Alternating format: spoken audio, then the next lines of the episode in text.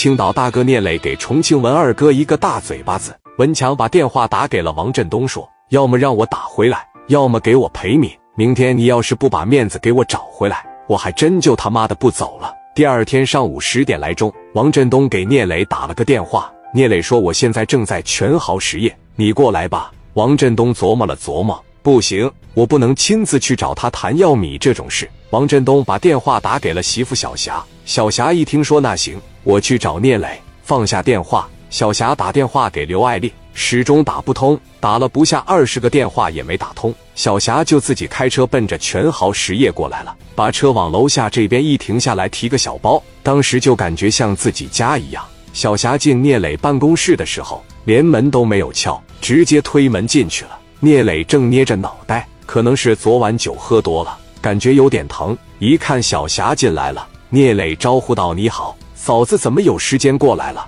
小霞一时也不知道从何说起，也有点不好意思说：“磊弟跟你商量一个事呗。”聂磊把小霞引入座位：“你说吧，嫂子。”小霞说：“你看你昨晚打了重庆那边的人，你东哥答应赔他五十万。”东哥不好意思来，那边又盯得紧，你看看。聂磊说：“我好像没答应他，我答应了吗？这有什么可商量的？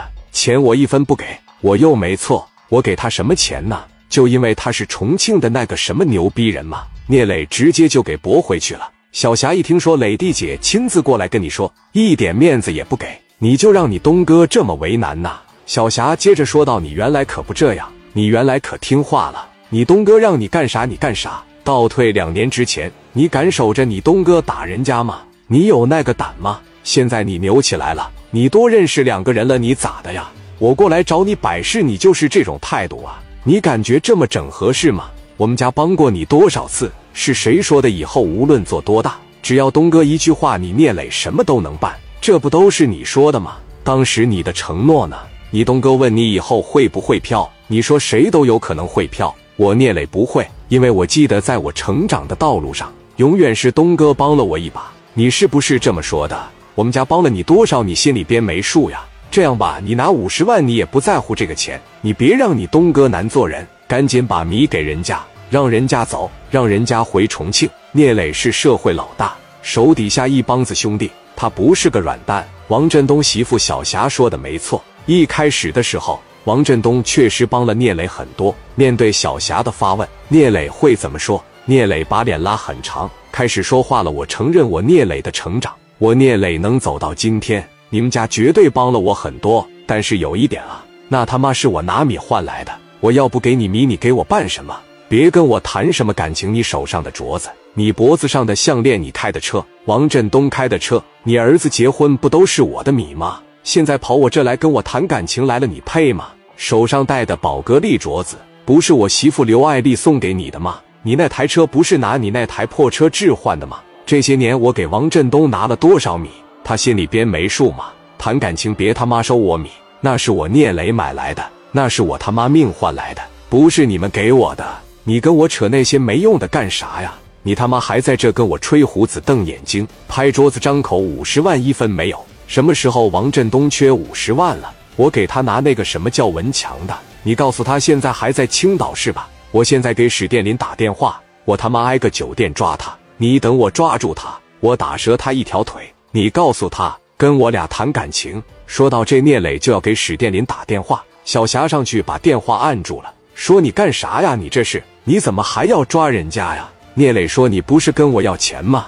我凭什么给他？王振东媳妇小霞在这坐着，胸口气的都要背过去了。说那你什么意思？聂磊说我没什么意思。文强想要米，让他自己上这里来跟我要。要是你们家缺米，别说五十万，一百万我都给你。我没有，我哪怕借我也给你们拿，通过你们的手再送给他。我给不了，我给老王的面子已经够多了，今天我就不想给了。送客三四个兄弟进来，说嫂子，走吧，走吧。小霞一下站了起来，气呼呼的说：“聂磊，那就当我看错了你。”聂磊说：“就当看错了吧，你当不认识我也行，你咋地都行。我还是那句话，你们缺米了过来跟我要，每个月我答应给你们的那点米，按时间一分不少，我绝对让刘丰玉给你们送过去。包括你们每个月多要的时候，我也会准时给你送到。这就是我的立场。我再说最后一遍，你们家缺米我拿。”那个姓文的我给不了他，